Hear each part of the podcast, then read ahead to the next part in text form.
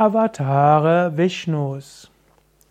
Ja, hallo und herzlich willkommen zu einem Vortrag aus der Reihe Vorträge zum Vaishnavismus, zum Bhakti Yoga, Vorträge zum Hinduismus.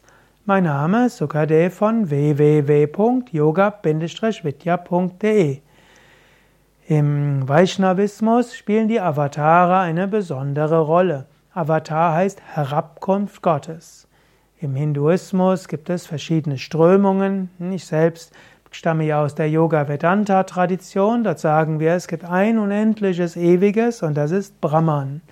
Und dieses Brahman manifestiert sich als die Welt. Und Brahman reflektiert sich in der Welt als Ishvara. Und Ishvara als der persönliche Gott, als Gott der Schöpfer, Erhalter und Zerstörer, manifestiert sich als Vishnu, als Shiva und als Shakti. Und diese drei Aspekte Gottes können dann immer menschliche Gestalt annehmen. Und so gibt es Inkarnationen, Avatare von Shiva, zum Beispiel Shankara und Dakshinamurti. Es gibt Avatare der göttlichen Mutter und es gibt Avatare von Vishnu. Im Vaishnavismus spielen die Avatare eine besondere Rolle, denn die Vaishnavas verehren seltener Vishnu selbst, meistens verehren sie einen der Avatare von Vishnu, zum Beispiel Krishna oder Rama oder eben auch die Geliebte von Krishna, Radha. Und so spielen die Avatare Vishnus im Vaishnavismus, auch Vishnuismus genannt, eine besondere Rolle. Es gibt zehn Hauptavatare Vishnus und es gibt 22 Nebenavatare. Die zehn Avatare Vishnus sind erstens Matsya-Avatar, Fisch-Avatar. Zweitens Kurma-Avatar, Schildkröten-Avatar. Drittens Varaha-Avatar, die Eber-Avatar. Viertens Narasimha-Avatar, also Mensch-Löwe.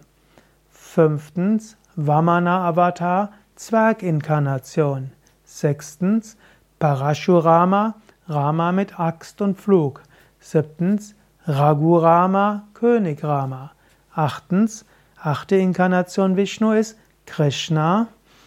Neunte Inkarnation Vishnus, neunter Avatar Vishnus ist Buddha. Und der zehnte Avatar Vishnus ist noch nicht auf diese Welt gekommen. Das wäre Kalki Avatar. Und so gibt es diese zehn Avatare Vishnus, die man auch sehen kann als zehn Aspekte der menschlichen Psyche. Ich kann sagen, einige betrifft mir das Unterbewusstsein, wie der Fisch, die Schildkröte und dann der Eber und äh, der Zwerg.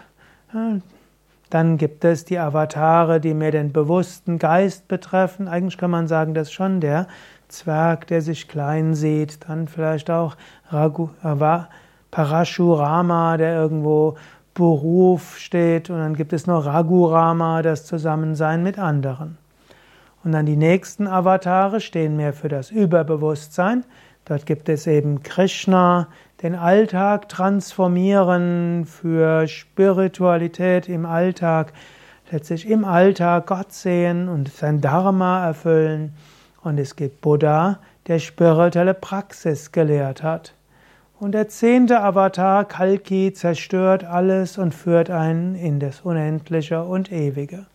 So könnte man die zehn Avatare Vishnus deuten als Unterbewusstsein, Bewusstsein und Überbewusstsein und die vollkommene Befreiung. Andere Deutungen der Avatare Vishnus sind eben die verschiedenen Stufen des Lebens, wie zum Beispiel Matsya-Avatar sind das Leben im Meer, dann Kurma-Avatar, Schildkröte zwischen, also Meer und Land, dann Vara-Avatar, also der Eber als Avatar Vishnus für das tierische Leben auf dem Land. Danach folgt Nara Simha Avatar, Mensch, Löwe, vielleicht der Übergang von tierischem zum menschlichen Leben. Und dann schließlich Vamana Avatar, vielleicht die ersten Vorstufen des Menschen oder auch die Menschenaffen. Und dann Varaha Avatar, Rama mit der Axt als Symbol für Landwirtschaft, die neolithische Revolution, dann Raghurama, große Staatswesen, König Rama und letztlich auch Ordnung und so weiter. Und dann Krishna Avatar, Spiritualisierung des Alltags, tiefe Philosophie, tiefe Lehren von Spiritualität. Buddha, dann die nächste Entwicklung, spirituelle Praxis, auch Mönchsleben und dann Kalki Avatar Vishnus als Transzendierung von allem.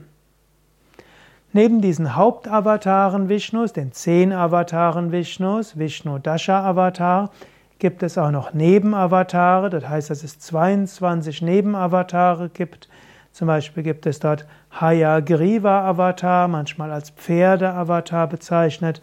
Übrigens auch Pferd mit Horn ist deshalb das Einhorn, Einhorn-Inkarnation Vishnus. Es gibt Mohini Avatar, es gibt hm, Danvantari Avatar und es gibt auch Vyasa Avatar und so weiter.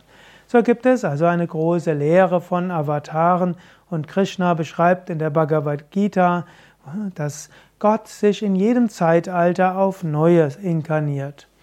Und so sagt er, wann immer Adharma zunimmt und Dharma abnimmt, inkarniert sich Gott, gibt es einen neuen Avatar von Vishnu. Denn Vishnus Aufgabe ist, Dharma, Rechtschaffenheit aufrechtzuerhalten.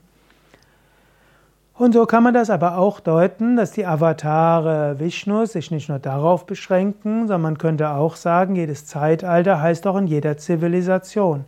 So könnte man auch Jesus als Avatar deuten oder auch manche anderen der großen ja, Göttermanifestationen in den verschiedenen Kulturen. Wenn du mehr wissen willst zum Thema Avatar, dann geh auf unsere Internetseite wiki.yoga-vidya.de-avatar.